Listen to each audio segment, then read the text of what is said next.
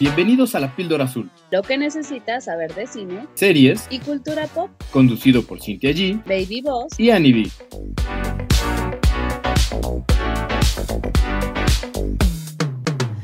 Bienvenidos a un nuevo episodio de La Píldora Azul. ¿Y qué digo nuevo episodio? Nueva temporada de bebés, porque aunque no lo crean, cumplimos tres años. Y aquí suenan los hazle. Ándale. No, no te salió muy bien la Todavía tenemos unos, este, todavía tenemos unos inconvenientes, este, aquí en producción. O sea, ¿se checan cómo nada más está viendo el cómo dar lata? ¿Cómo El equipo criticar? de, Pura el equipo de cara. sonido está un poquito indispuesto. Te- que te voy a decir que el novio de mi mamá sí le Ah, hace muy bien. O sea, eso, eso, eso sí le sale bien. Lo demás no sé. Pero el de cueta así de... ¿Quién sabe cómo le hace que le sale bien? Hay que grabarlo. Eh, ándale, para usarlo de este... de cortinilla. Ajá. O sea, pura, pura crítica, puro ataque hacia mi persona. No, hombre. ¿cuál? ¿Cuál? O sea, pero ya, en serio, ¿ustedes pueden creer que ya llegamos al año 3, temporada 4? No. Se Ya bastante. Se fue de volada. O sea, les decía yo que estaba como de, siento que ya cerca, se aproxima, se aproxima, ¡pum!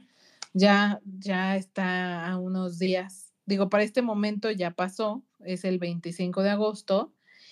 Y pues cada vez, cada vez nos sale más natural, cada vez nos sale mejor, cada vez estamos más organizados, qué padre. Cada vez me dan más lata. Ay, el vístimo. Vístimo, Vístimo. vístimo, vístimo, vístimo, vístimo. Ni aguanta nada, de veras. Qué poco aguanta. Pero Ay. oiga, sí Pues tiene unas compañeras excepcionales. No, hombre, que No, hombre. em- empieza uno a regresárselas y al rato, ay, no, ya estamos, estamos muy agresivos, ya hay que bajarle. Ya está muy rudo. Ah, Claro que no. mm, Y este perro cochino. Mientes con todos los dientes. No es cierto. Oigan, pero yo les voy a preguntar, ¿sienten que mm, a raíz de su colaboración en este H programa Son más felices. proyecto, no, sí, sí, yo sé que son más felices, Pero- Cintia, obvio. O sea, Obvio, dude. Veo. pero son, son- ven más contenido, o sea, sienten que han incrementado dramáticamente su consumo de contenido en cine y televisión. A ver, Ani, vaya usted primero y después voy yo. Ay, qué caballero. Hasta parecemos que no nos odiamos. ¡Ah! Yo, o sea, chequen, porque yo no la odio, pero usted acaba de quitarse la máscara y demostrar que me odia. Ay. ¿cómo crees? ¿Cómo me vas a odiar, hombre? Sí, sí, soy bien buena ondita.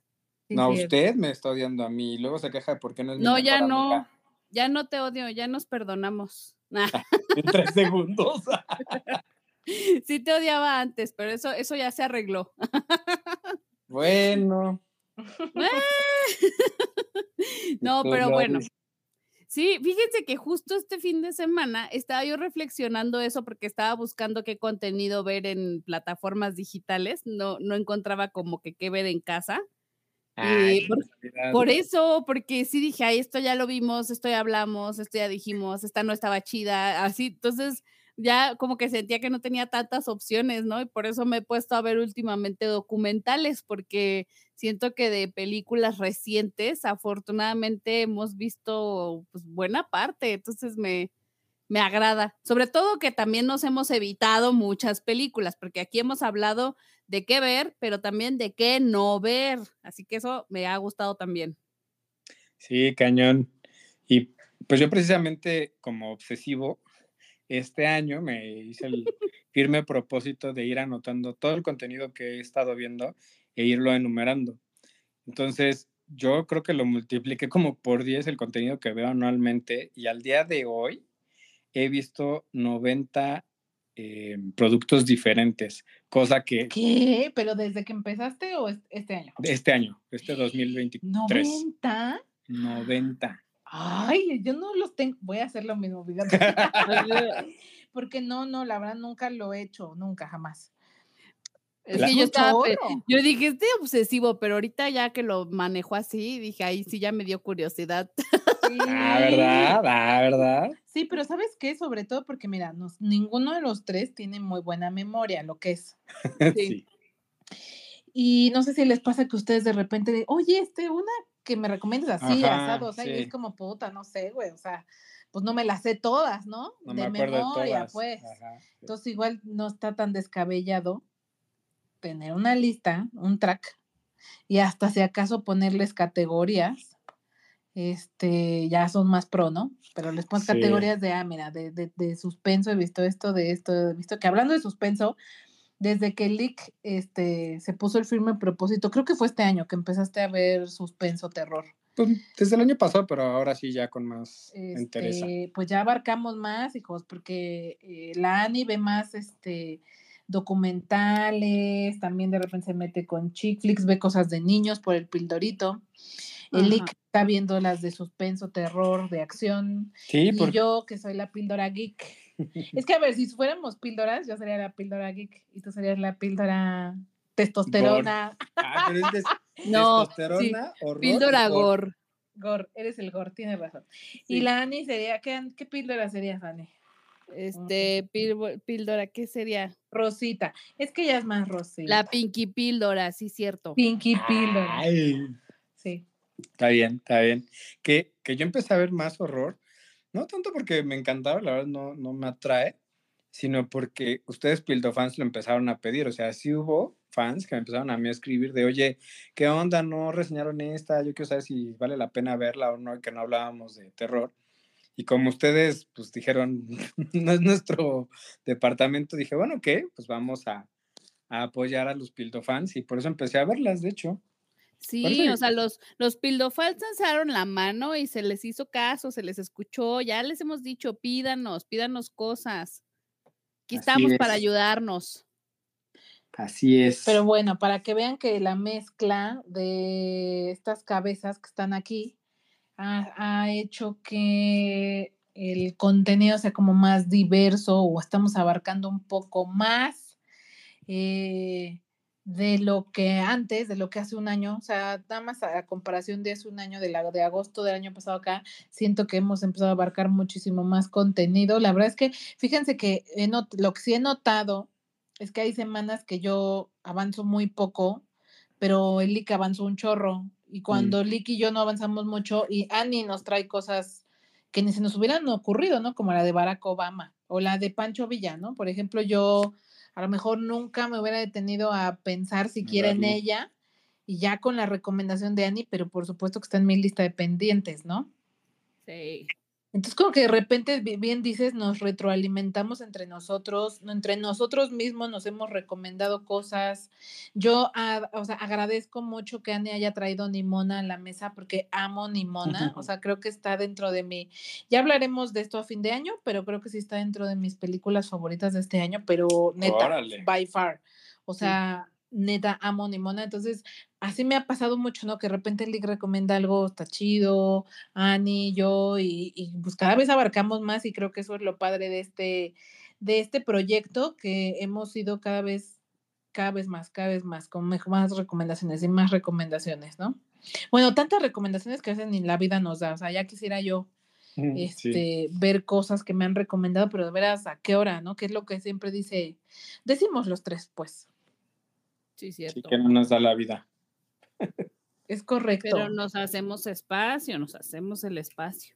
Pues buscamos precisamente. Y justo hace poco también les decía que otra cosa interesante que ha traído este último año es la playlist de las recomendables en términos de música que está disponible en Spotify, porque yo hace no mucho me la puse para trabajar y, y dije, ah, sí está buena, sí, fíjate, sí está chida para escucharla así de... Pero cabe, resalta y resulta que yo le había estado poniendo en las reuniones que hemos estado teniendo.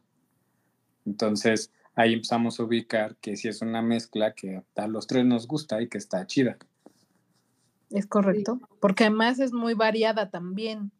O sea, Annie sería la, la pinky reggaetonera píldora, sí, Urbana. Pinky Pinky Urbana. exacto. El Lick gusta. es el pseudo romántico gore. es ese amor darks. El, ah, exacto, o el gore sentimental.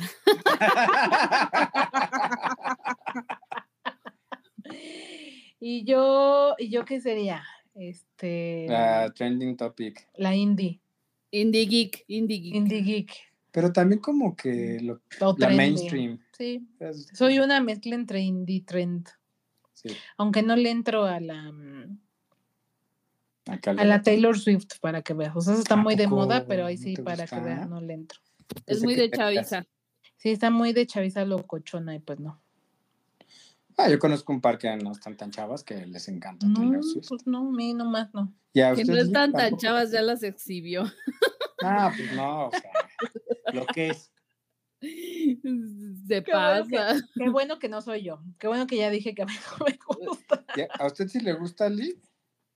O sea, no es que no, no me guste, pero tampoco soy fan. O sea, si hay una canción, pues está chido y qué padre, pero yo no soy fan.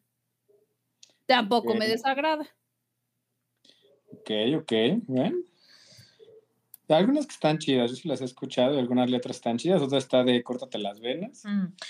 Oye, Ani, y Dígame. hablando de música, 30 de septiembre, bebé. 30 de septiembre. Ay, ya Ay. estoy, ya me ando, Ah, que se van a amiga. alargar sin mí, malditas. Sí. Mira, igual todavía puedes comprar tu boleto y nos vamos juntos. No, pues así de a huevo, no, gracias. El chiste No, era hombre, no es de plan a huevo. grupo, plan los tres. Vístimo, Vístimo, vístimo, vístimo, vístimo. Sí, sí te estás viendo muy vístimo.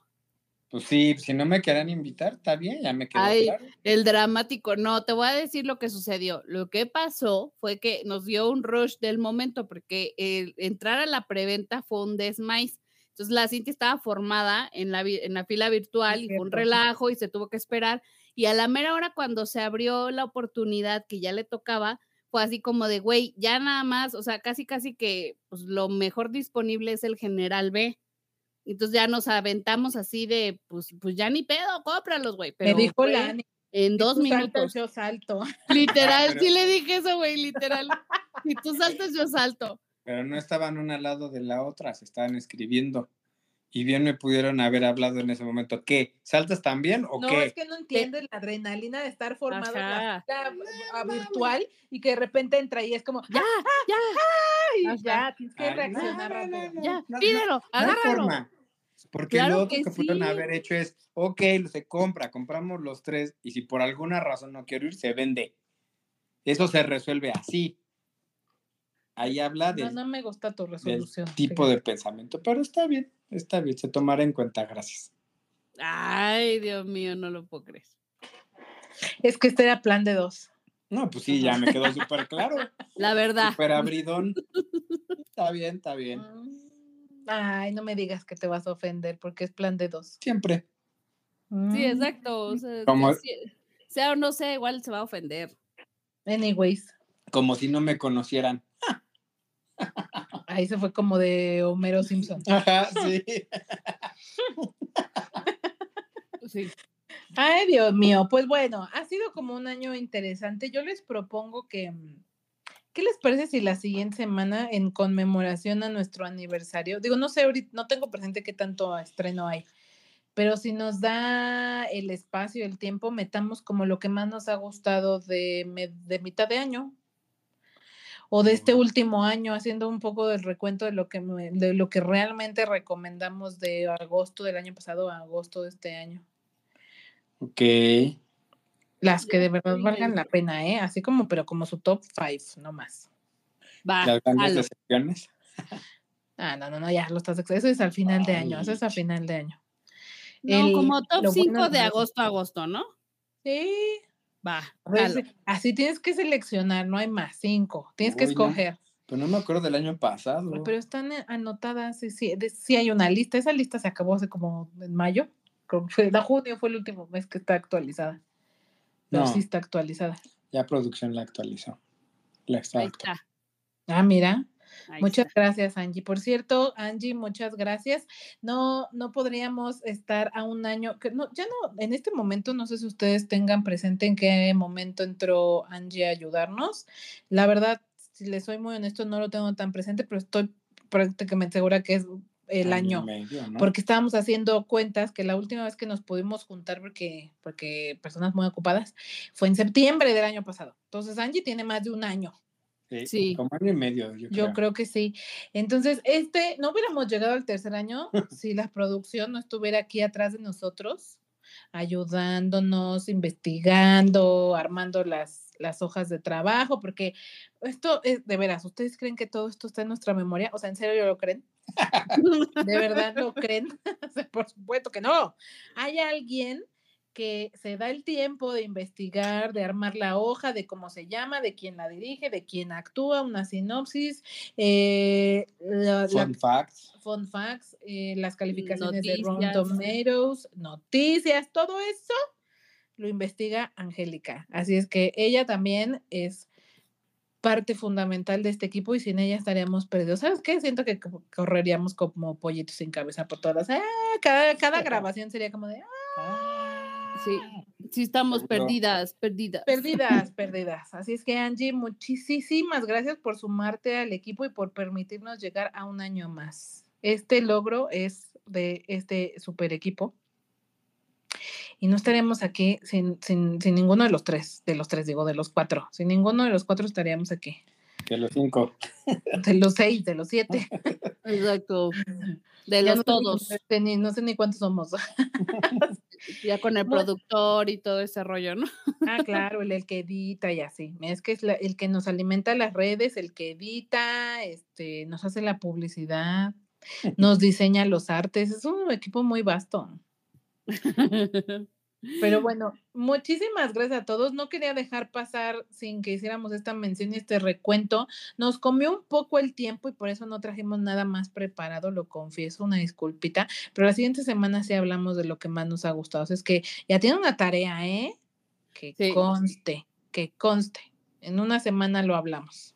Me gusta, me gusta. Pero mientras, vamos a hablar del título que traemos para hoy, que da bastante telita de donde cortar, que es Blue Beetle, esta película sobre un superhéroe de DC que pues está envuelta en un chorro de, pues no es polémica, pero vaya, está como dividida la opinión porque hay gente que le gustó y hay gente que la mega odió y que dice que es una porquería. Ahí está el Christoph.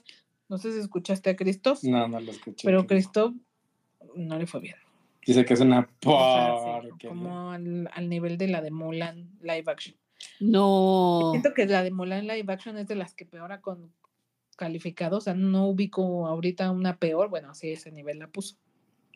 Órale. Esta vez no estoy tan de acuerdo con él, creo que sí exagera un poco, ahorita lo vamos a elaborar, pero por el otro lado también está la gente a la que lo ha gustado. Yo al final eh, salí de la película pensando, no sé qué tanto eh, la gente de otras partes del mundo la puede entender y disfrutar tanto como un mexicano, porque tiene tantas referencias a la cultura, o sea, pero tantas de tantos niveles, musical, pero familiar, pero de, de, no sé, como de muchas cosas que no sé qué tanto la puedan disfrutar gente que no lo entiende. Latinos, ¿no? O sea, porque no creo que solo se, se cierra. Pues México. al final dicen una grosería que no sé si es latina o mexicana. Yo siento que es más mexicana que latina. Sí, pero yo creo que la mayoría de los latinos lo entienden, al menos esa grosería, porque tienen muchos como referencia a México, menos los argentinos. O sea, creo que los argentinos se cuecen aparte. Pero si todos los demás de la película. No, y Brasil. Ah, También creo que. Brasil se cuece aparte. Pues más Pero o a ver, yo te preguntaré, Ani, El, español. español. Español. Oye, Ani, ¿tú cuál dirías que es la grosería non plus ultra? Bueno, además del chale y del chido. Ah, pues no es grosería. No, Ajá. pero es como muy mexa, ¿no? Pero qué grosería, si grosería, grosería, es muy dos. mexa, así muy mexa.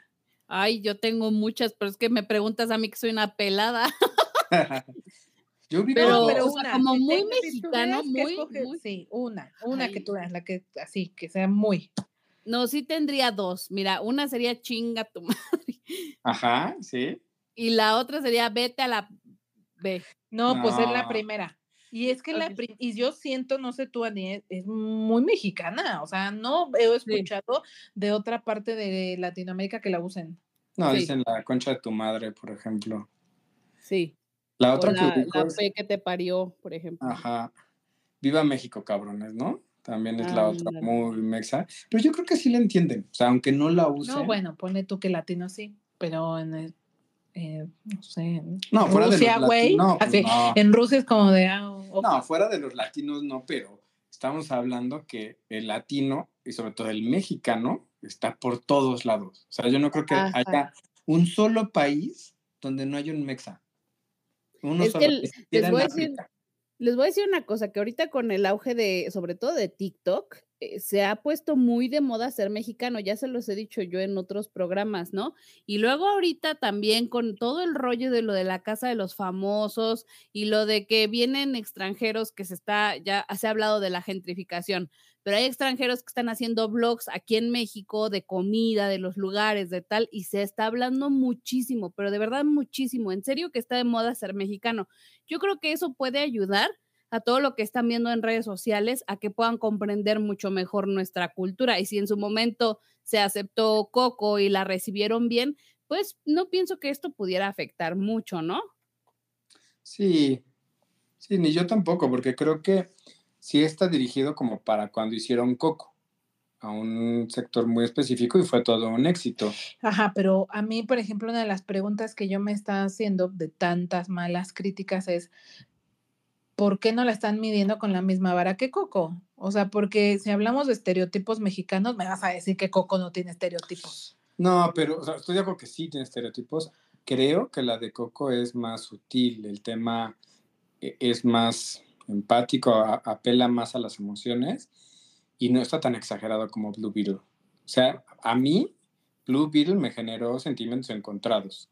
Se me hizo chistosa, cumplió, me, me entretuvo, me hizo reír, pero hubo momentos en que dije, ya es demasiado, demasiado caer en el- los estereotipos y hasta Como me cuál, caía o sea, mal. mencióname uno que digas, no, es que este sí ya va. Se ni pasaron. pasó, ni hue- hueva. Eh, cuando se pone a el tío a correr y a aventar cosas, de que no puede creerlo, ¿no? Y que su coche y se desmaya y se cae. O sea, es como, ay, y luego sí los muestran como exageradamente nacos, buscando burlarse de eso, hacer que eso sea chistoso. Y muy- te repito, muy exagerado. La abuela también está muy exagerada. Por ejemplo, el papá a mí me cayó bien, me gustó. Es la primera vez que yo recuerdo que veo a Alcázar haciendo un rol que no sea de cretino hijo de la fregada que se quiere chingar a otro. De las primeras escenas que está hablando con el hijo, se avienta un speech hasta muy profundo, ¿no? Donde habla del significado de la vida. A mí eso me gustó muchísimo porque además yo pienso como, como lo expone, las ideas que expone. Creo que es muy profunda. Entonces, hay partes muy buenas y hay otras que yo siento que exageran de más, ¿no? Mira, yo no, no estoy diciendo que no tenga eh, estereo, no nos, nos retrate con estereotipos, ¿sí? Pero yo respecto a este punto siempre he dicho, o sea, es que hasta en México nos retratan así. O sea que no le criticaron mucho a la película esta de... ¿Cómo se llamaba, Ni? Eh, esta donde decían que como los morenos eran los malos y los blancos eran los buenos. Ay, claro, la de Diego Boneta, ¿no? ¿Cómo se llama? Ajá. Este, entonces, al Sí. final del día hay un fenómeno que a mí me llama mucho la atención, porque aquí en México, la gran mayoría del contenido, y, y es- estoy segura que la gran mayoría del contenido es sobre gente caucásica, bien acomodada, y son como problemas banales, vacíos de gente de dinero. ¿no? Que muchas veces terminan experimentando, este, como la Cindy la Regia, güey. Una niña de dinero Ujú. que tiene que vivir cosas, o sea, que un día se queda sin dinero y tiene que vivir cosas, ¿no? Y hay muchas películas así, ¿no? Tan solo en la misma pre- Blue Beetle hace referencia a Mariela del Barrio, ¿no? Una que es como la historia que más retratan en este país. Alguien humilde que termina envuelto en, em, como en un mundo de privilegios o viceversa. Es como la historia favorita. Y si aquí lo hacen y yo no, no había escuchado que les fuera tan, se les fueran tan encima con la crítica, a Blue Beetle se le fueron con todo. No, pues yo creo que precisamente por eso, o sea, no porque asumamos que nuestra cultura es clasista, debemos de aceptar o estar de acuerdo en que se nos retrate de forma clasista, aunque así sea, al contrario, lo que se debe buscar es lo contrario. Pero también está la parte de que así hay una parte del, del, del sector de nuestra población. Pero, o sea, ni todos son caucásicos ricos, ni todos son los pobres rateros, ni, o sea, obviamente que ni, ni, ni tanto, ni, ni, ni tanto que Sí. queme al santo, ni tanto que no lo alumbre. O sea, obvio hay de todo. en esto estoy de Y si contigo. retratas tú una parte, ya No, por no, eso no. te van a, te No, van pero- a flagelar. Una cosa es retratarlo y otra exagerarlo. O sea, yo creo que está bien que se retrate, así es la realidad. Y dentro de México hay muchos niveles socioculturales, ¿no? Y formas de expresarte y de ser, y todas están bien, deben de estar bien. Aquí es que se exagera, hay momentos en que se exagera y es ridículo, es absurdo. O sea, esta parte que te estoy diciendo donde, ay, me desmayo porque se está llevando el coche, Pero, pero también pasan las comedias eh, gringas, o sea, todo lo que pasa en Friends, la mitad de las eh, Sí. como situaciones que suceden son completamente exageradas e inverosímiles. y eso que... O, sea, como cuando Joy se pone toda la, la ropa de Chandler. O sea, ¿quién hace eso? Nadie. O, co- o eso. como cuando Mónica se pone el pavo en la cabeza. Y ahí sí todo el mundo ríe y jajaja, jijiji, pero entonces aquí retratan este, de manera exagerada un estereotipo y ah, son unos este, racistas, clasistas, y ah, son lo peor. Yo No, siento, yo, mira, no estoy diciendo que esté bien, Ajá. estoy diciendo que está como exagerado y como hasta fuera de contexto. Eso es lo que, la crítica que están haciendo. No, el punto aquí es hay que ser congruentes con todos los, los contenidos, ¿no? O sea, si lo que, lo que quieres eh, poner en la mesa es que si refleja personas caucásicas, aunque sean exageradas, te vas a reír porque son caucásicos, y en este caso que no son caucásicos o que refleja eh, a los mexicanos, entonces sí hay que criticar. Pues no, sí estoy acuerdo contigo que hay que ser congruentes, pero que hay que ser congruentes con todo, ¿no? Y el punto es no caer en el clasismo o en el estereotipo. Mm, sí. O sea, pero por ejemplo, yo, a mí yo lo que no concibo, no la he visto, pero a lo que voy es a lo siguiente. Siento que a veces son demasiado, demasiado exagerados en que se le van encima a una cinta por un detalle, ¿no? Y hay otras que pasan, eh, o sea, y que incluso hasta las, las exaltan y les echan porras y es como de what? O sea, ejemplo, rápidos y furiosos a partir de siete. 7, 8, 9 no tuvieron que haber existido, o sea, por y la siguen viendo y le siguen aplaudiendo, porque incluso el, el, Javier Ibarrecho hasta les hizo un video de no te pases, y es que la genialidad de esto es reírse, la chingada, o sea, está bien que nos riamos de unas, pero no está bien que nos podamos reír de otras, o sea, somos, somos o no somos, a mí se me hace que muy exagerado cuando se empiezan a, polarizar las opiniones, no debería. Al final tendríamos que entender que el cine es, como todo arte, subjetivo. Habrá quien le guste, habrá quien no le guste. Y it's okay.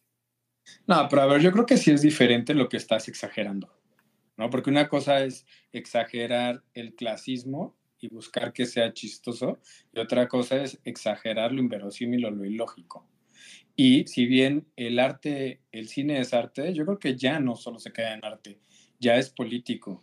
O sea, ya cualquier cosa que es masiva es política. Y tanto se habla de el cuarto poder que en eso entra el cine. Por algo los nazis usaban el cine como medio de propagación y de mercadotecnia. Pero yo creo que está muy exagerada. O sea, siento que se le han ido como a ninguna otra. O sea, eh, completamente, o sea, de veras, de veras, te digo, he leído muchos de, no, es un asco, es un asco, y no me lo parece. Sí, o sea, ¿no es la mejor película? No. No, tampoco estoy diciendo eso, pero así como de, ay, no, es que es horrible porque los estereotipos y porque esto y porque aquello y porque el otro. Yo, por ejemplo, hablo por mí. Vamos a, vamos a dejar de decir si es bueno, si es malo, si está bien o está mal. Uh -huh. Voy a hablar por mí a mí sí me vi reflejada en esa película porque no puedo decir que mi familia es idéntica, pero sí es bastante similar. O sea, las familias mexicanas muchas somos escandalosas, ruidosas, este, muéganos, nos entrometemos en la vida del otro, más de lo que deberíamos, vamos todos juntos o no vamos. No, Dani no me va a dejar mentir, o sea, de veras, para mí me identifiqué y por eso no me parece exagerado que lo estén retratando así. A lo mejor para los, para la gente que no lo vive así, pues, ay, o sea, es que eso no, es inverosímil, o sea, no. Exacto, Martita de baile, Martita de baile te va a decir cero, güey, cero. Exacto. A lo mejor en mi familia mi abuela no agarraría una metralleta.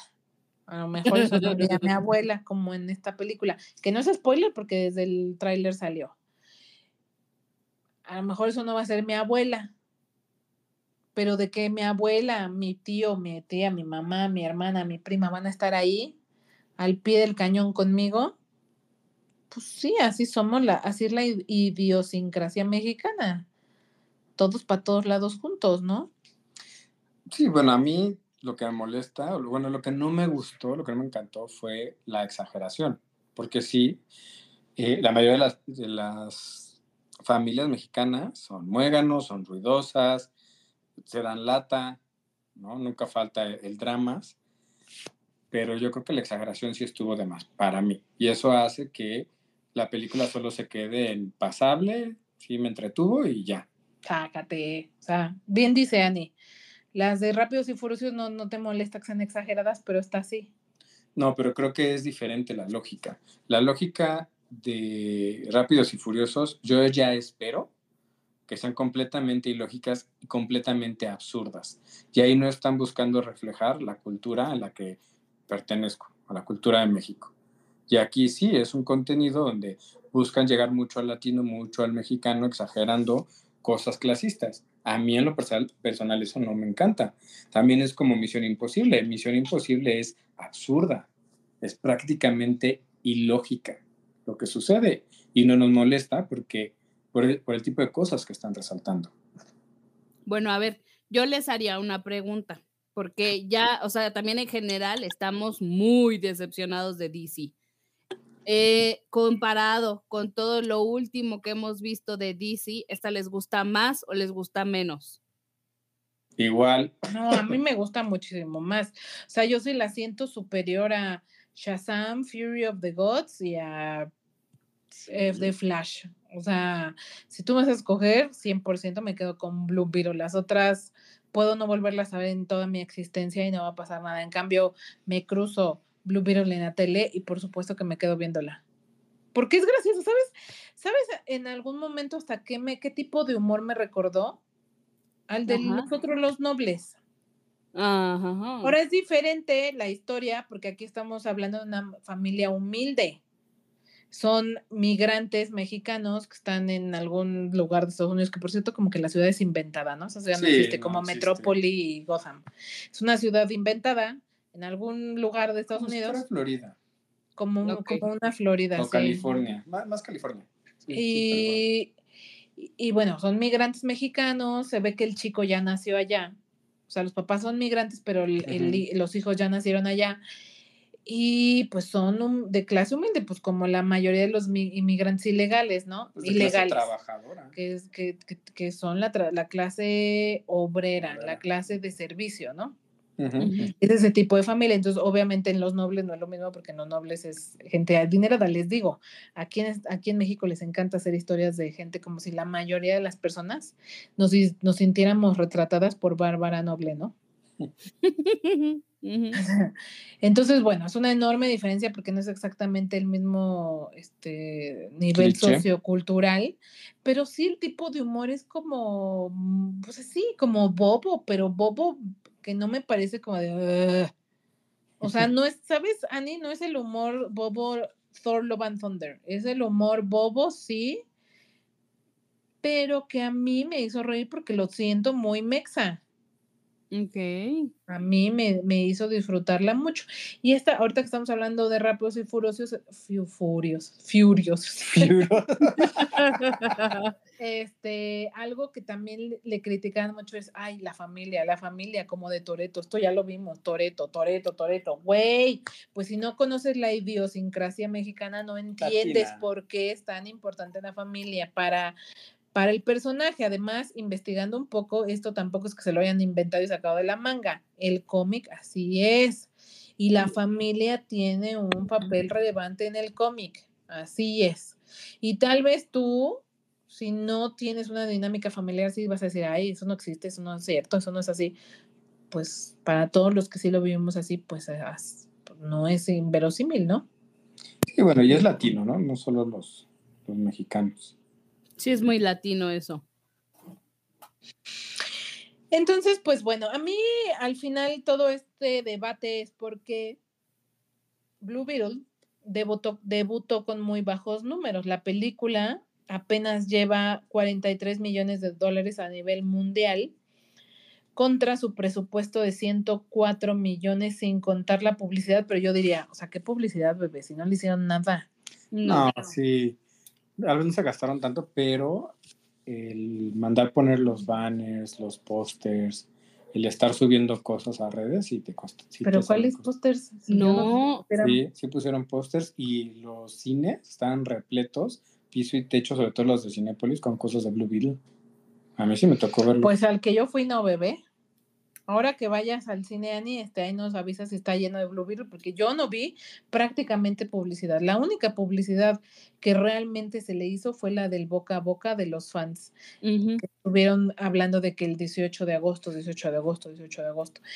Yo creo que eso, el no haberle invertido tanto en publicidad, le afectó dramáticamente a su estreno, porque había, a, a lo mejor nosotros que nos dedicamos a esto, pues sí estábamos muy conscientes de que se estrenaba estos días, pero ahora mucha gente que no tenía ni idea, porque no había espectaculares, o si los había, son muy contados. O, y act- o también el, activaciones. el superhéroe, el superhéroe no es conocido. Sea, Sí. yo en lo personal, si no hiciéramos el podcast, yo no lo hubiera ido a ver, me hubiera esperado streaming, porque hubiera hecho Blue Beetle, yo sé qué. O sea, la verdad es que ni me atrae. Sí, me llama mucho la atención y a la vez no me sorprende por esto. O sea, creo que em, la poca publicidad que le dieron no le ayudó en lo más mínimo. Y el que no es un personaje conocido. Quizá yo al final lo que diría es, creo que fue un error de James Gunn, porque creo que esta decisión ya la tomó él, haber mandado esta película para cines. Originalmente esta película estaba pensada para estrenarse en HBO Max junto con la de Batgirl, que cancelaron, ¿se acuerdan? A principios de este año creo que fue cuando la cancelaron.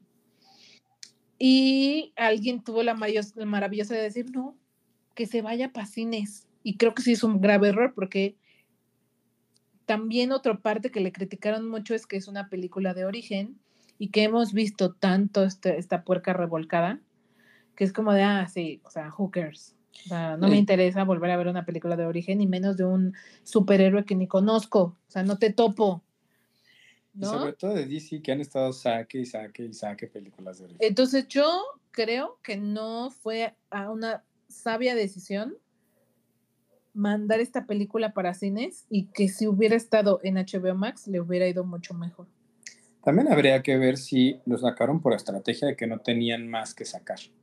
Pues Aquaman, hubieran adelantado a Aquaman. O sea, pero Y pues, también, este. Sabes también que la temporalidad a veces no ayuda. Ahorita que los papás están en regreso a clases, la verdad es que también muchos priorizamos. Yo no le he ido a ver por eso, porque a mí tuvo que llegar al punto en el que dije, a ver, o sea, primero saco esto y después veo lo del entretenimiento, porque pues la neta no te da la vida para ir a pagar el- la entrada y el combo y la fresgada, ¿no? O sea, a uno que le gusta vivir bonito. Entonces, la neta es que también en esta época en específico, que estamos muchos muy atorados económicamente, etc., también yo creo que muchos factores este, ahí se ponen en contra, no tener publicidad, la huelga de actores que ya no permitió ni siquiera que los mismos actores hicieran algo por ellos mismos, o sea, está por todos lados, está llegándole como que mala ondilla, ¿no? Y también que, pues no ha habido, creo que solo ubicó dos películas, tres, que han despegado este año. O sea, si no es Barbie, Oppenheimer, eh, Háblame, de ahí afuera no ha habido como estrenos que realmente haya, les ha ido bien, hayan recuperado lo invertido. Por ahí posteamos en la píldora todas las películas que ha sacado DC, que pues, han sido un total fracaso desde el año pasado. O sea, tenemos Birds of Prey, Wonder Woman, The Suicide Squad, Batman, Black Adam, Shazam 2, The Flash, ninguna ha pegado. Desde 2020, bebé. Creo que la única que sí recuperó fue de Batman. La de mm, Pattinson. La de Pattinson. Pero sí, todas las demás, la verdad es que se han quedado como. Es que, ¿sabes qué? No, no siento que les ayude muy, muy bien esto de ahora sí lo vamos a hacer así, no, ya se emprendió mejor así, y no es que mejor así, y luego es que no vamos a hacer esto, eh, como que no tienen pies ni cabeza. Y otro comentario que leí que me hizo como mucho sentido es que también esta película, además de que creo que no debe haberse estrenado en cines, otra cosa es que James Gunn no debió haberlo, ¿cómo decir?, como presentado como un héroe que va a repetir en, en su nuevo reinicio, si todavía nos falta ver Aquaman. ¿Por qué? Porque como que Aquaman es parte de lo viejo. No se ha hablado de si él va a estar o no, pero es parte de lo viejo y como que si esto está dentro de lo nuevo, como que, ¿sabes? Insisto, se sigue sintiendo como mucho o por aquí, o por allá, o por acullá, y no sabemos, y si esto sí, y si esto no, y como que no, se sigue sintiendo que no tiene pies ni cabeza, y creo que esa desorganización o esas malas decisiones que han tomado respecto al, al orden de los estrenos no le han ayudado mucho. Sí, porque lo que percibimos es que están perdidos, porque primero dijeron, vamos a borrar todo y vamos a hacer borrón y cuenta nueva, ¿no? Lo dijeron, bueno, no, esto sí entra, esto no entra, pero lo de Zack Snyder no. Y luego, bueno, es que estamos hablando con Wonder Woman, estamos viendo si Aquaman, estamos viendo si Superman, si va a regresar, no va a regresar, o va a haber un cameo, cómo se va a manejar. Obvio, eso hace que digas, ay, pues, vayas perdiendo el interés, ¿no? De primero pónganse de acuerdo y ya después veo si vale la pena verla o no. Al final, algo que tiene Marvel, aunque no esté sacando buenos productos ahorita, es que sabemos que de alguna forma u otra todo está amarrado. Entonces, hay una parte que la vas a ver para no perderte y para ir sumando y que para cuando te expliquen el, cómo se confluye todo lo puedas agarrar mejor y no te tengas que estar regresando. Eso le ayuda, es un pro que tiene Marvel y lo ha sabido manejar, ¿no? Que cada vez se va disipando, pero ahí sigue. Y dice, no, entonces puedes decir, ah, no la veo y no pasa nada, porque las tres películas que vienen al parecer no vienen o quién sabe si vayan a venir en un futuro. Y si sí las incluyen, pues ya me regreso a verlas en HBO Max. Y si no, pues ya no me las perdí, no gasté y no perdí mi tiempo. Sí, y que no sepamos quién es ese personaje, porque es como si ahorita sacaran una película en solitario de Falcon. O sea, honestly, no creo que tenga mucho impacto, ¿no? Porque no es un superhéroe tan conocido. Quizás si, lo hubiera, si nos hubiéramos esperado un poquito a que Gon empezara a sacar sus primeros materiales donde este personaje hiciera una aparición y dices, oye, qué tipazo, qué increíble, me cayó muy bien, ahora sí recibo una película en solitario de este personaje que no tengo peida de quién es, porque ahorita así de la nada y sin promoción y sin nada, pues mm, quizá por ahí también está quedando flojito, pero es cierto lo que dice Cintia, tendrían que haberse esperado a que esto tuviera más, más orden, porque si no, sigue entrando dentro del caos que tiene DC desde hace forever and ever. Es que fíjate, eh, salieron a anunciar que Flash iba a ser el reinicio de todo. Y entonces luego viene Blue Beetle, que ok, me da ese sentido, se supone que él es parte de lo nuevo, pero luego viene Aquaman. O sea, ¿cómo? Entonces, o sea, ¿cómo? Entonces, ¿sí es lo más nuevo? ¿No es lo más nuevo? Aquaman, entonces sí se considera parte de lo nuevo o no, sabrá Dios. Creo que el orden eh, o, Sí o queda la- como. sí, como que como raro, ¿no? Como que entonces no, no sabemos si estamos, o sea, si cerramos un universo con The Flash o no, o cómo. No, pues ¿O sabrá dónde Dios. estamos? O igual a lo mejor ni James Gunn lo tiene tan claro, no lo sé. Sí. Pues eso, esa es otra. Al final, o sea, a un personaje nuevo, no conocido como es Blue Beetle, o al menos en nuestra, para nuestra época, igual en los 50 sí fue conocido, los 60, solamente te va a llamar la atención si la casa productora, o en este caso eh, Warner o DC, están sacando cosas interesantes. Entonces dices, ah, ok, como nos pasa con A24. ¿No? A24 es la, una productora que está sacando cosas que si ya sabemos que es de ella, va a ser algo bueno y te genera interés. Y es un punto más que dices, ah, voy a ir a verla. ¿no? Sí. En cambio aquí está jugando al contrario. Ah, la saca DC, ah, la saca Warner y es de superhéroes. Mm, no, pues igual está chafa.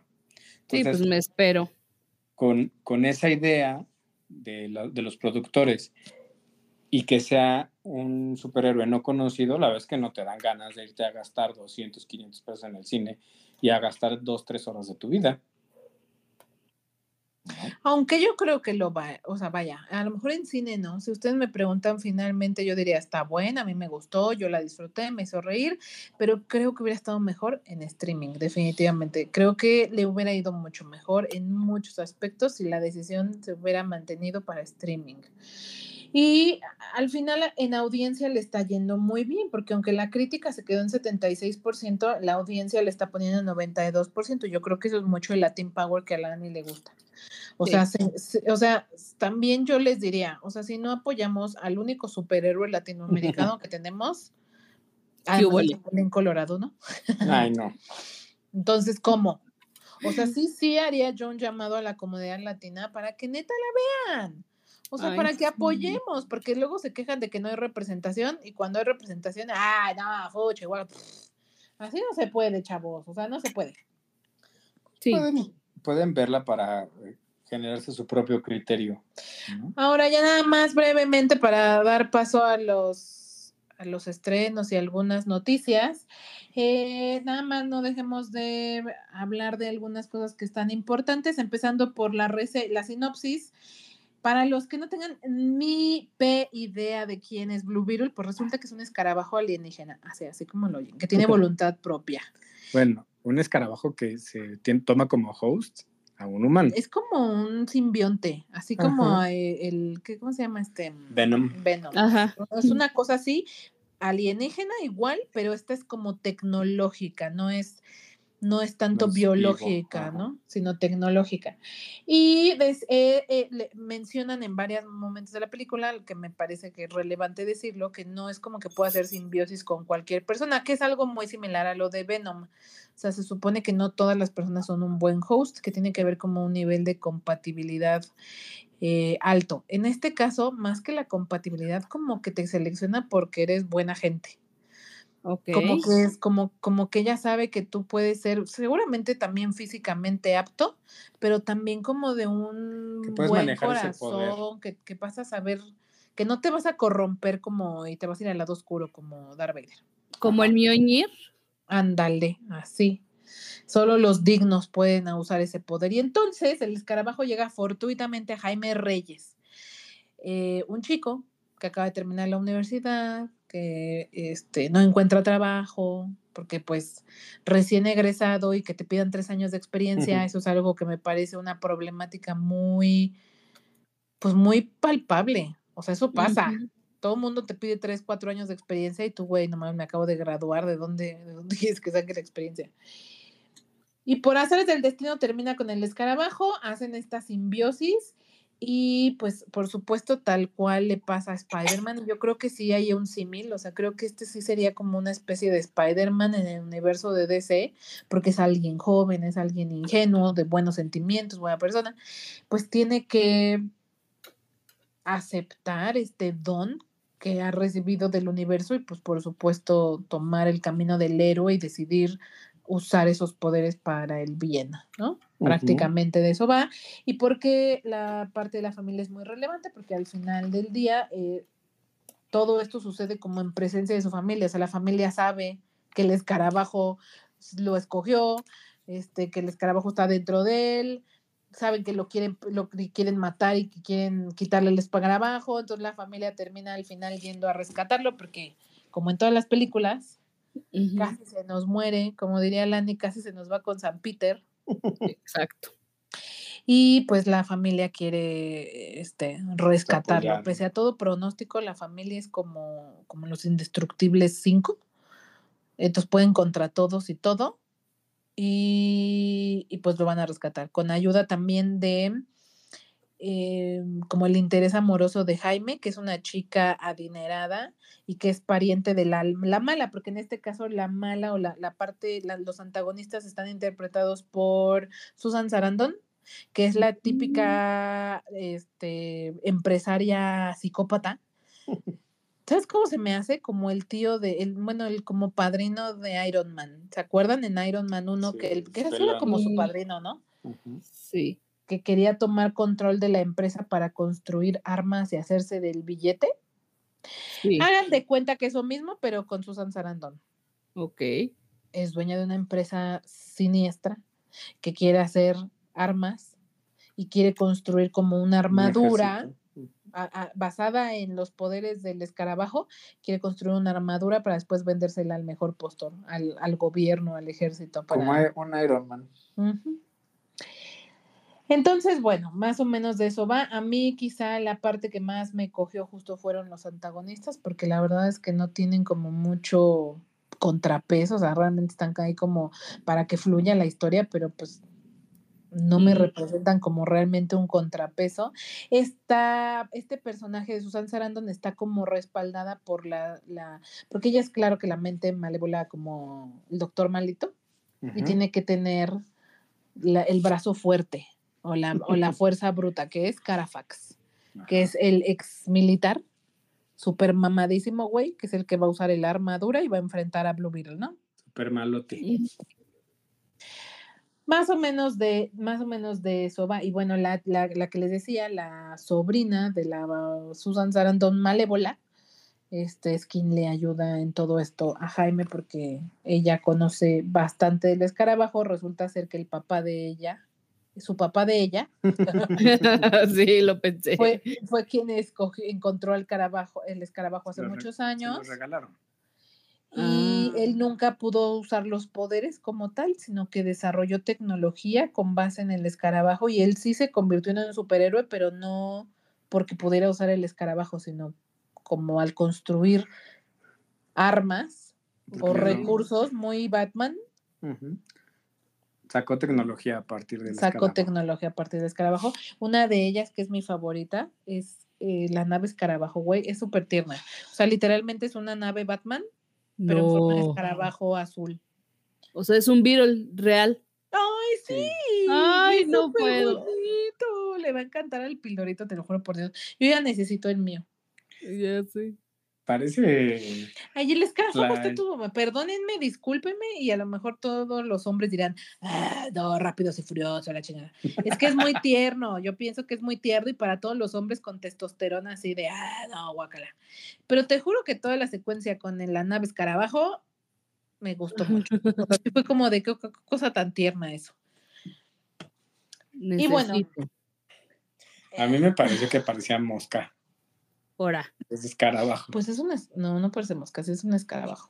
Y Bueno, finalmente también, em, además de todas estas referencias que hablábamos al inicio, mexicanas, latinas que tiene, por supuesto que en la parte musical y en el soundtrack también hubo presencia de muchísimos, muchísimos, em, pues cantantes eh, y, a- y grupos latinos como Calle 13, nuestro Luis Miguel.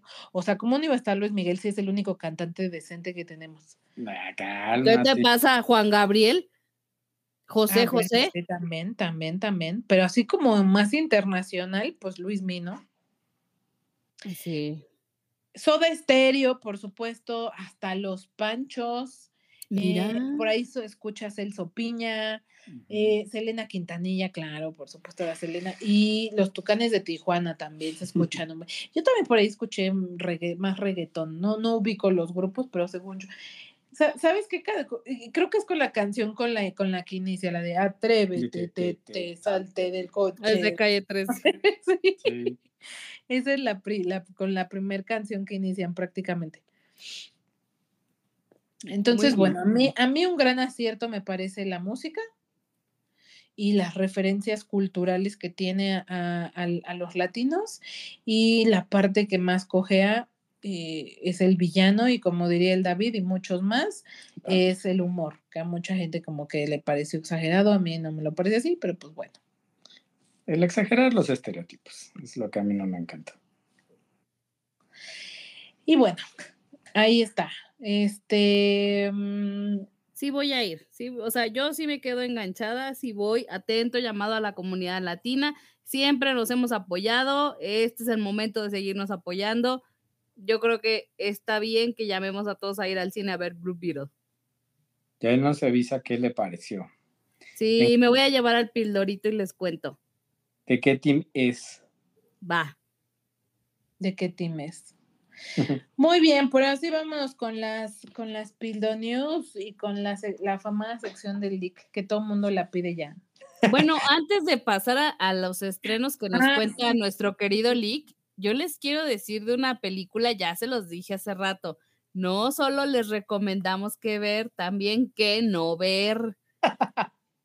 Y rápidamente les quiero contar que este fin de semana me puse a ver Quizá para siempre, en inglés se llama Maybe I Do. Es una película que ahorita ya está disponible en Amazon Prime. Hace poco estuvo en cines, realmente pues tuvo, no le vi yo tanta difusión.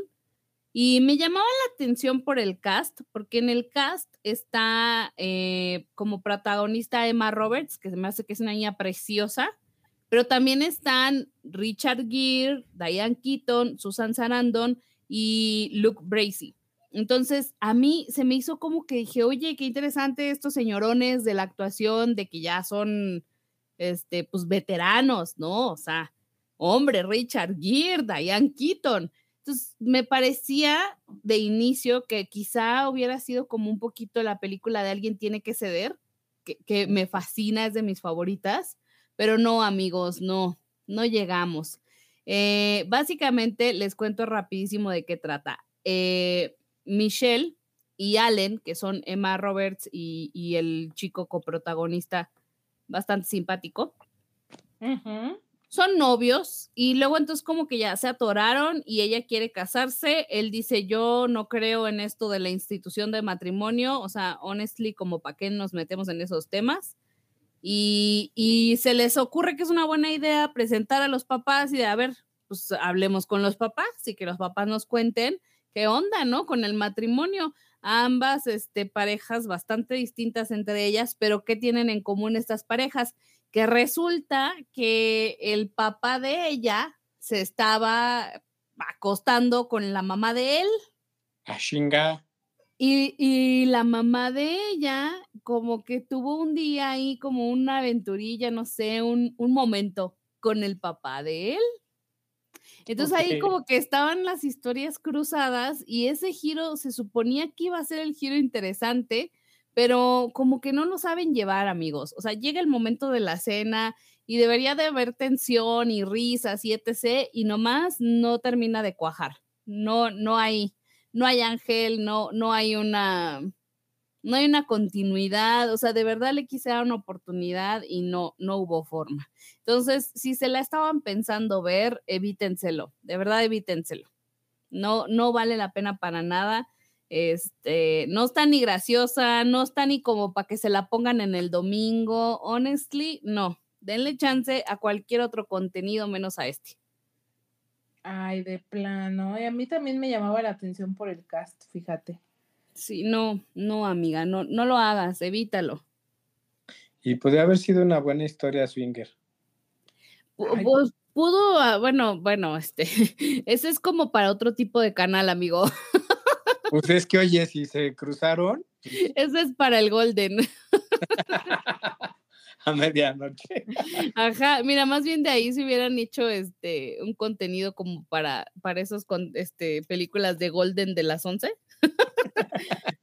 Pero no, o sea, es que no supieron aprovechar este cruce, que te digo, la premisa no estaba tan mala, el cast estaba bien, o sea, estaba todo acomodado y yo siento que el rollo es un guion, o sea, no hay, no hay forma, no tiene patas ni, ni principio ni comienzo, o sea, se acaba la película casi casi que comenzó y Mm, ¿para qué? No, o sea, no, no, no tienen, no es como que digas, ay, me quedé con una buena reflexión, aprendí algo.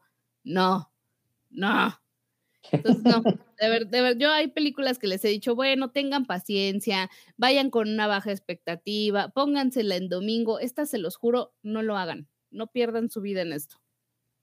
Sasquatch. Tras- Bueno, pues entonces me la voy a ahorrar. Qué mal.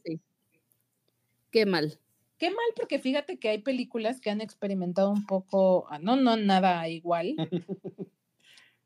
pero sí como de comedia situacional en el que resulta que los amantes no sabían que había otros, por ejemplo, esta de mm, Steve Carell, donde él conoce al, a este gigoló, que es... eh, Ay, sí.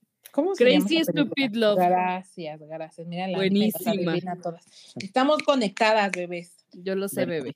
Y es situacional porque él primero conoce, ¿cómo se llama este? Ryan, Ryan Gosling. Gosling. Es el gigoló que, Ajá. le, que, que se acaba de divorciar Steve Carell. Ay, voy a hablar de esa, fíjate. Sí. Eh, se acaba de divorciar Steve Carell, está todo depresivo y así. Y conoce en un bar al gigoló non plus ultra. eh, Ryan Gosling que, le, que, lo, que lo ve tan mal y le da así como empatía que le dice, a ver, a ver muchacho, o sea, El- no, no estés llorando, o sea, te voy a enseñar y ya, te vas a conseguir morras y ya no vas a estar llorando. Y lo, le hace un rediseño de imagen, le enseña y todo, y le da sus mejores tips de conquista y, y le va bien. Al final, al, al principio medio atropellado, medio bobo, pero le empieza a ir bien y de- tiene aquí ah, éxito con las mujeres, este, tiene varios encuentros sexuales. y el giro de tuerca de la historia es que el gigolo conoce a su hija, porque su Mm. hija ya estaba grandecita, ya había terminado la universidad, ya estaba trabajando. Veinteañera, si tú quieres, pero ya una adultita. Y la conoce, pero se enamoran. Y el tipo tiene ese change of heart que todas las mujeres queremos que un día los hombres tengan. Exacto. En esta película, Ryan Gosling sí la tiene Eh, y decide, y decide volverse un hombre de bien porque se enamora de ella. Pero cuando el papá O lo sea, conoce, o sea, como lo que le pasó a Luismi con, con la hija y su gran amigo de la productora El Español, que se enamora de la hija. así, así, así. Pero bueno, en este caso, cuando la hija le presenta al novio, pues él se queda como, Ah? Porque obvio le lleva como 20 años. No, porque Ryan es más joven, pero como lo ayudó porque pues era bien prostituto, la verdad, o sea, era bien facilongo, pues el, el Steve Carell le da, el- le da el infarto porque dice, güey, ¿cómo mi hija va a andar con este que es bien, es más público que baño de concierto? Con el golfo este. Pues sí, entonces pues le da roña y ya no, ya, eh, ni te vamos a decir más porque yo creo que esa sí está buena, esa sí vale la "Esta- pena. esta sí, sí, Ay, no, porque, 100%. porque Sí. ya vi la señora Harris va a París y ay, así como. Ah, no, esa yo tampoco la amé, pero esta sí te la recomiendo. Está, está divertida, tiene, tiene de todo. Hay un giro de tuerca por ahí bastante sabrosito. Eh, esa ver. yo creo que sí vale, ¿eh? Dos cosas. ¿Tienen Eh. la misma edad la hija y el gigolo? No, no tiene la misma edad, pero sí es joven. Pero no es que qué tan más grande es él. Ay, 10 años a lo mucho. Ajá, o sea, ponte Ok. 20 y 30. Ok. ¿Y cómo se llama la película? Crazy Stupid Love. Ahorita te voy a decir dónde está. Loco y estúpido amor. Y la vas a encontrar en HBO Max. También creo que está disponible en Amazon Prime. Eso dice Sí. Google, pero creo que en HBO yo la vi. Bueno, y la mencionaba porque justo es una comedia situacional en la que dos personajes se conocen por en una circunstancia distinta y luego Mm. la como completamente Random. eh, random. Y luego la vida en su cotidianeidad los junta y es como, güey, y es lo mismo que pasa aquí, ¿no? O sea, los papás deciden tener una affair y de- resulta ser que dan las casualidades de la vida que los hijos de ambos se van a juntar y se van a- quieren, pues no casar, pero bueno, que están en una relación de pareja, ¿no? Es que las situaciones sí están así bien locas. Y, pero no, pero tampoco es como 100% inverosímil que pase, ¿no? Sí, sí, que tu amante resulte ser que es la prima, la hija del no sé quién, y por supuesto que es verosímil, por supuesto que es cómico, y si lo llevas bien, puedes tener Exacto. algo como Crazy Stupid Love. Y si lo llevas mal, tienes algo como esto.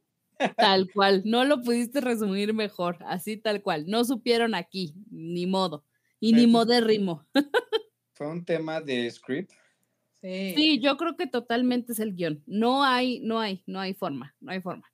Debe- tenían una buena premisa, tenían un buen cast, no hubo manera en la que hicieran que eso funcionara. Y creo que el problema es el guion. Fíjate. No, bueno, pues entonces miren mejor, como dijo Lani, se van a HBO, ven Crazy Stupid Love, en lugar de perder dos horas miserablemente de su vida viendo esta porquería. Mil por ciento, así tal cual. Le pone, dice Ani, yo le pongo menos una píldora. Sí, le pongo menos 10. Sasquatch. Tan mala. Sí, y ya saben ustedes que yo soy Pinky, yo Oye. defiendo estas pelis. No, aquí no va a ¿Tú pasar. viste, tú viste la de Ana Cerradilla donde ella trabaja en una empresa de agua y luego vi- la, la visita su yo del futuro y le di, ¿esa la viste? Ay, por supuesto que no. No, entonces olvídalo. ¿Y qué le dice o qué? Ah, porque en esa película el prota- la protagonista está como muy centrada en el trabajo y no tiene vida personal. Entonces su yo del futuro la viene a visitar y le dice, güey, no todo es trabajo, mi ciela. Te vas a quedar sola. Entonces, órale, Busca con a buscar novio. Ajá. Eh, y le iba a preguntar si estaba tan mala como esa, pero pues no la Ah, vi. ¿está Pues, mala? pues, Sí, sí, es mala. por supuesto. Ay, seguro que sí, por eso no la vi. Bueno, ¿está tan mala como Morbius? Eh, no, Ah, no, Ah, pues tampoco vi Morbius porque tú dijiste que era pésima y dije, ay, no voy a gastar mi vida en eso. Usted muy bien, Lick. Honestly. ya, por eso les digo, es que por eso se avisa, se avisa también cuando la película es mala. sí, cierto. Ok, Sí, ok. cierto. Muy bien, pues Pero- ahí lo tienen. O bueno, por último, ¿ubica alguna que hayamos visto que haya parecido Ay, este extremadamente de veras. Ay, bebé, me estás Ay, pidiendo demasiado. Ay. Pero a ver, vamos a hacer una cosa, porque no quiero darte una negativa. Lo voy a reflexionar y si encuentro una película tan mala, te, te mando un mensaje. Bueno, Sí me lo ¿sabe voy a llevar a reflexión, como tú lo dices. No, pues nada, con que diga no, no, no ubico ninguna, ya está bien. No, ahorita no, pero si sí me cruza, ahorita ¿Saben qué te me voy a de decir. dar una idea de para el, el especial de aniversario de la siguiente semana? Vamos a hablar de la película así más fea que han visto en su vida. O sea, nunca hemos hablado de esas. Esas películas que dices, como, por Dios, mis ojos, mis ojos, que acabo Ay, de ver, no, acabo de, o sea, o que se salieron de la sala de cine. que ¿Cómo desveo esto? mala, O, o que ¿Cómo desveo? Sí. A ver si tienen en la mente una, porque el otro día el señor y yo estamos hablando de una que vimos que los dos salimos como de. ¿Cuál? Ah, ya, lo hablaremos. Te voy a dejar picado. Exacto. Ahí la Ay. piensas, la piensas y Sintoniza. tarea para- eh, una, así, una que digas, no, por Dios, ¿qué es esto? Yo no me he salido, pero mi, ¿qué? mi parámetro es dormirme. Y sí ubico una perfectamente que ni al minuto ni a los dos minutos de haberla visto está. Va, va. Su top 5 de las mejores películas que hemos visto en el último año y Ah, la peor película en la vida non plus ultra. Va, Bueno, Ahí está. me ahí- gusta. Muy bien. Pues ya para cerrar, ahora sí, Pildo News, Pildo News. Bueno, sus estrenos, porque el licenciado le da celo que uno empiece antes. Ah, sí, Oh, cierto. sí. sí, sí, cierto. Dice que en orden, en orden. entonces llegamos a su afamada sección. ¿Qué tenemos ya en streaming?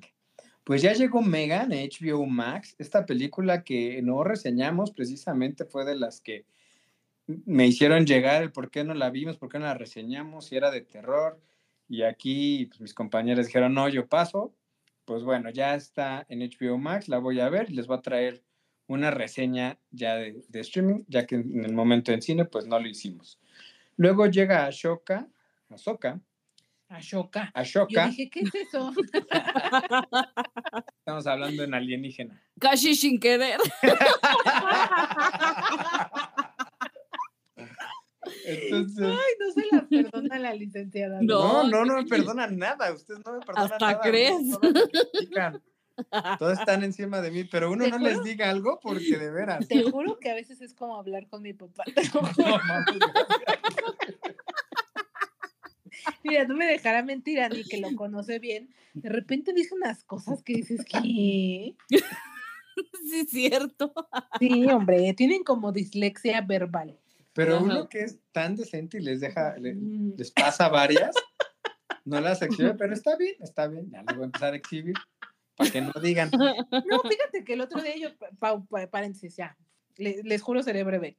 El otro día estaba yo llegando a la conclusión, ah, porque estaba yo grabando un video y obviamente repito mucho, repito, repito, repito, porque me, se me traba la lengua. Pues, De repente digo una cosa que no. Se me traba la lengua. Y entonces al final, después de un rato que termine, me dice el señor, o sea, es que debería, deberían de grabarte, cómo te, pues te cuatrapeas y te cuatrapeas y te cuatrapeas y te cuatrapeas, grabaste lo mismo 20 veces. Y yo, pues sí, grabo lo mismo 20 veces porque lo tengo que repetir hasta que me salga bien, literal, ¿no? Ajá. Y llegando, después de eso me quedé con la reflexión y dije, güey, es que yo sufro del mismo mal de Chumi bebé. No sé si han notado los que siguen a Chumi, Que no se le que entiende. le pasa muchas veces eso, solito se cuatrapea y dice o, o como, como si también tuviera, como que se nos traba la lengua, güey, decimos otra cosa que no, así me pasa. Yo Es- soy como Chumi. Eso es porque no gesticulan y se les traba la lengua. O sea, hay que hacer ejercicios de gesticulación o ir pensando cómo mueves la boca mientras hablas para que se te entienda. Como sea, bebés. El punto es que tengo el mal del Chumi. El mal del chumi ya es El algo muy chumi. científico, es algo súper médico, muy grave. Cá- ¿Cáncer de lengua? Es que Ajá. fíjate, es que además lo, he esta- lo he estado, eh, no sé si saben que ¿no, le dieron ya un programa eh, a las 3 de la tarde en Radio Fórmula. ¿Ya se los regresaron? Sí, está en Radio Fórmula de 3 a 4, de, un- de una hora. Pero Ajá. entonces ahora lo escucho, ahora es en vivo y se traba un chingo, güey. O sea, Sí. tiro por viaje Ah, se sí, traba y en eso yo lo entiendo. traba. O sea, hermano, yo le voy a escribir un día, hermano, te entiendo. I feel you, I feel, no estás solo, Tenemos- amigo. Tenemos el mismo mal. No, Con que el problema de él es que no gesticula y habla rápido. Con que Ujú. hablara a una velocidad normal se va a hacer entender. Yo dejé de escucharlo por eso, porque le entiendo la mitad y me desespero y digo, no manches, quiero dar un zape de gesticúlame. Me eso ya". desespero. Sí. Oye, ¿Qué pero el licenciado dice, ya las voy a exhibir, bebé, ni que necesitaras hacer eso. eh, Cintia y yo nos exhibimos solas. Sí, sí, No, sí. pero una cosa es que se exhiban y uno las haga notar como ustedes lo hacen conmigo. Si siempre nos Ah. andas corrigiendo, ¿qué te haces? Claro que Sí, no. Cierto. Sí, cierto, cierto. soundtrack. Ajá. pero eso lo hago fuera de, de- No es cierto, lo has hecho grabando. No te digo, se dice soundtrack, no. No te lo digo. Bueno, Ahora ¿qué te- queremos? Mi- Mientras te salgo te voy a decir soundtrack. Pues sí. Bueno, Bueno, regresamos a la Shoka. a la show. Ya llega Ahsoka a Disney Plus, que eh, adelantaron esta serie, que va dentro del mismo universo de Star Wars. También ya tenemos Asesinos sin Memoria en HBO Max. Marcel, el caracol con zapatos, también en HBO Max. Esa está pendiente que la veamos porque eh, está nominada, ¿no? O estuvo, nom- Estuvo nominada, nominada a Oscar. a mejor película animada. Así es. Y El elegido en Netflix. El elegido. Se ve buena. La- la- ¿Han visto el tráiler que es como de que reencarna Diosito en un niño? ¿No? Así. O sea, Ay. como que manda, pues no sé si es Diosito, Jesús o lo no sé. O la Trinidad. o la güey. Trinidad, pero como que renacen en un niño. Y entonces el niño es como Diosito, Diosito, ¿cómo lo dices? como Diosito, o sea, Diosito y me persigue. Pues es que, ajá, porque así lo decimos nosotros con, con respeto y amor al mismo tiempo. Exacto. Es como entonces un Dalai Lama. O sea, el Dalai Lama se que reencarna en un Pues niño. más bien es como Jesús, o sea, literal. Que reencarna en un niño. Ajá. Ajá. Entonces se ve, se ve, se ve interesante, se ve. Y aquí metemos el meme del viejito que dice, otra vez va a volver a pasar. Exacto. Bueno, Eh. le vamos a dar un chance a ver qué tal. Y la de Marcel yo también la traigo pendientísima, que me llama mucho la atención. Ahí Dicen se que las está vamos a traer. Dicen que está muy buena, o sea, mucho, muy. Así es que Ya veremos. así, sí hay que echarle un ojito. Pasando a las noticias rápidamente, también Disney confirma que va a haber formatos físicos de Loki, WandaVision y algunas otras de sus series a- este, que están ahorita solo disponibles para plataformas de streaming. No lo sé. Y eso que yo compro versiones físicas todavía, todavía compro versiones Porque físicas. señora, Soy la de las pocas que todavía va a, porque señora, a Meets Up, a comprar, pero cero. O sea, cero compraría Loki y WandaVision. o ¿y sea, ya viste los ar- las artes? Yo ya las vi. Sí se ven cool, pero pues No, esa yo no. la compraría. sí, no. No, pues no. Ni porque me encanta el Tom Hiddleston. O sea, ni por eso, Chiqui Babies, ni por eso. O sea, si trajeron Playgirl con fotos de Elsie, Por supuesto que ambas van a tener contenido inédito que no se ha revelado, ya saben, como escenas eliminadas y esas cosas, pues muy, muy bonito, pero pues mm, la verdad es que como que en el... Otra noticia que me sorprendió muchísimo es que agárrense, bebés. Elemental, esa película que eh, Ay, también es otro... eh, superó en taquilla internacional a Spider-Man Across the Spider-Verse. No lo puedo creer. ¿cómo Yo? O sea, no. Eh, la cinta de elementos ha recaudado 310 millones de dólares en taquilla internacional, mientras que Across the Spider-Verse se quedó en 305, o sea, por 5 millones. Millones. Ya la superó. ¿Qué, qué, qué- qué cosas, verdad? O sea, como por, por, como por. Porque ¿Será que, será que el-. Elementos es más para niños chiquitos? Y que es visualmente muy atractiva, tiene muchos colores. Ay, pero. Spider-Man también. Pero es más para adolescentes. Es más para nicho. O sea, si yo tengo un Mm. date y llevo a una chica a ver elementos, es más fácil que la vea y la platiquemos, a que le lle- la lleve a ver Spider-Verse y diga, "Meh". Depende del tipo de chica con el que sí, sí, estoy hablando del grueso. O sea, sí, claro que hay chicas geeks y que hasta me van a dar la vuelta y hasta se van a emocionar más que yo. Eso, tenlo por seguro. Pero el grueso es ese. Haiga sido como haya sido, es salting and unacceptable. No puedo. Voy a Yo poner, en cuanto esté en plataforma, me voy a poner a verla 10 veces seguidas. para que suba. Para que Yo sume. estoy con Ani. Esta la tienen que subir a Disney, ¿no? Sí. Porque no sé si en Disney, no sé si ustedes sepan que ya está la, Ah. la, la anterior, la de Into the Spider-Verse. ¿O dónde se ve Into the Spider-Verse? Sí, es en Ah, ah. Disney, ¿no? No sé, ahorita lo googleamos. Pero yo supongo que en algún momento de este año ya la tienen que subir a las plataformas y según yo todo lo de Spider-Man lo han ido metiendo a Disney de a poco. No sé si ahorita ya está todas las películas de Spider-Man, pero apenas vi que subieron este han ido como de a poco a poco subiendo todas las películas de A Spider-Man. ver, ahorita la de A través del Spider-Verse está en renta solamente en No, Amazon pero la Prime. de Into the Sí, Spider-Verse. ¿A eso vas? A eso voy. O sea, la última que salió ¿Qué le solo está en renta en Prime. ¿Sale? Y la otra es. Into the Spider-Verse. Esa sí está en Disney Plus, para que veas. En Paramount Plus, en Claro Video, en Lionsgate Plus, en Amazon Prime y en YouTube. Ok. Renta. Ok. O sea, no está en Disney. Sí, fue la primera ah, que perdón. dije. Ah, perdón. No, Ah, por Me eso. un segundo. te ignoré. Te escuché y decidí ignorarte. Cañón. Bueno, y me despido con esta eh, noticia en la que Taika Waititi confirma que habrá Thor 5, no por Dios. No o lo- sea, fue lo que sí, sí, sí, sí, sí, el camino es como una secuela de Thor Love and Thunder, no, o sea, cero, cero, cero, cero, estoy dentro, cero me interesa. Por supuesto que él estaría al frente como director y ¿Quién? pues afirma Ah, Taika. Taika y que y asegura que el villano será más poderoso que Ela, la diosa del amor. No lo sé, no lo sé. Esto, esta Ah, historia no me emocionó. No sé ni qué super Marvelita. A mí Es sí que me mira, no sé, amigo, no sé. O sea, a mí me emocionaría este rollo si regresamos hacia Thor Ragnarok. Porque la verdad es que esa me parece que es buenísima. Y creo que en la 4 se nos despedorró. Ya sabemos que a Taika a veces no le sabe medir tanto el humor. Pero si nos regresamos a lo que fue Ragnarok, ok, lo tomo, voy a estar ahí, pero, o sea, voy a ir con muchas reservas, amigo. Voy a ir con mucha reserva. No lo sé. Va a salir esta chica que le hizo de, de la Thor. No, ya no. No, creo. ya, según yo, es la, era la última vez que esta Natalie Portman participaba en el universo de Marvel.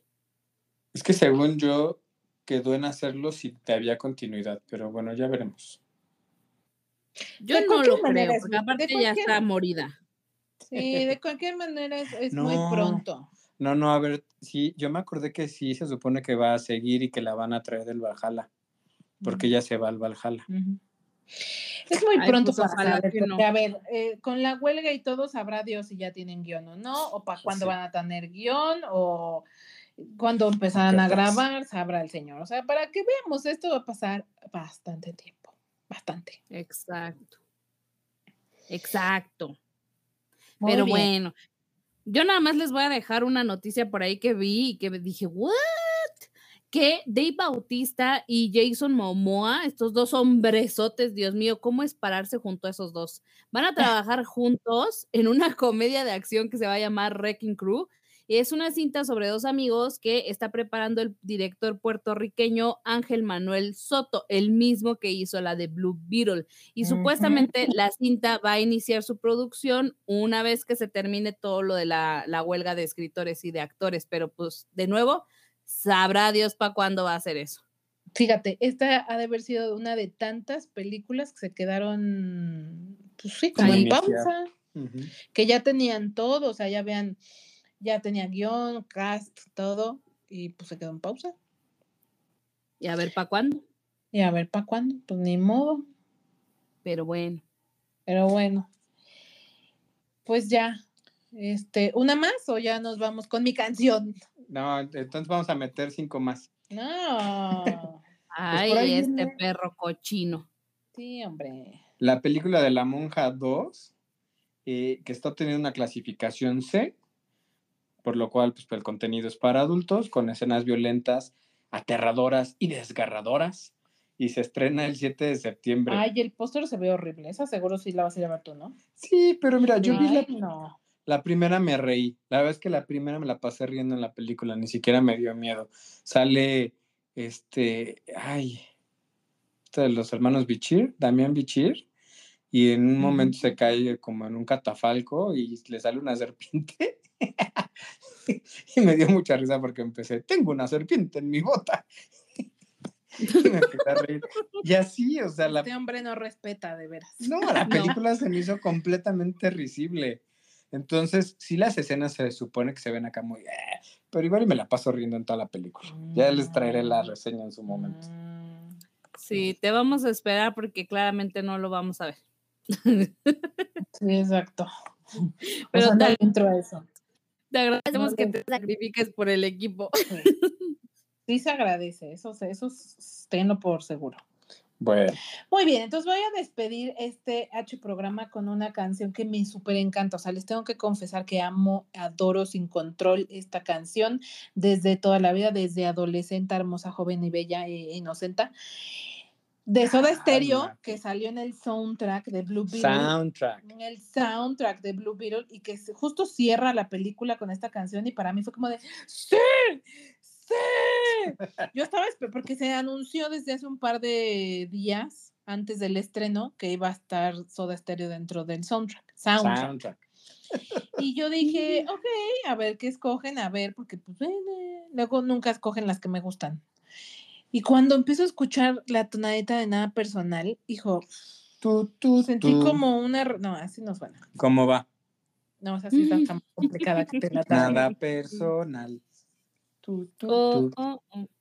Ajá. Ajá, pero así no inicia. o sea, Pero este es como de tonadito 8 bits. Ay, de veras. Está buenísima, me encanta, es mi favorita, es una de mis favoritas de esta agrupación y se las voy a dejar para las recomendaciones de la azul porque de veras, neta, me pone de muy buen humor, o sea, sí me prende en muchos aspectos. Ok. Ya saben, Pilofans, si alguien quiere prender a Sin, le ponen a la persona. Este burro.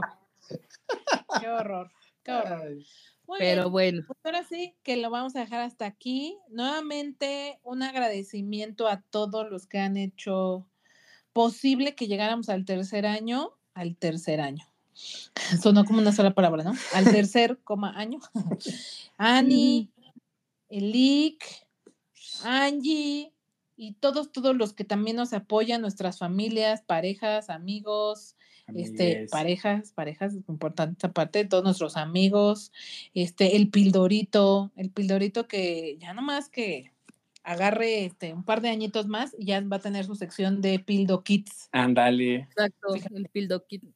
Él ya está puesto, ¿eh? Yo, a mí me ha dicho muchas veces que, que cuándo va a empezar a grabar para la píldora.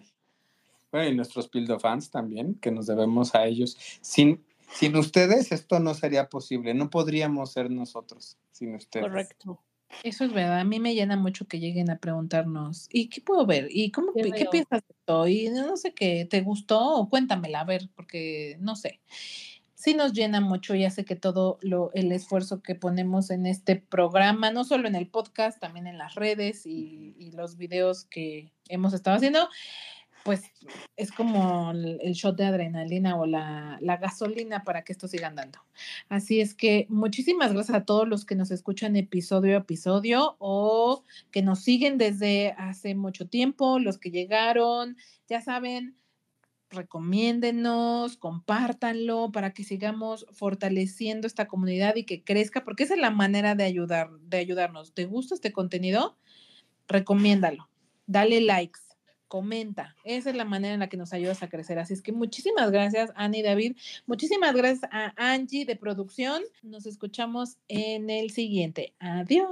Keep it real.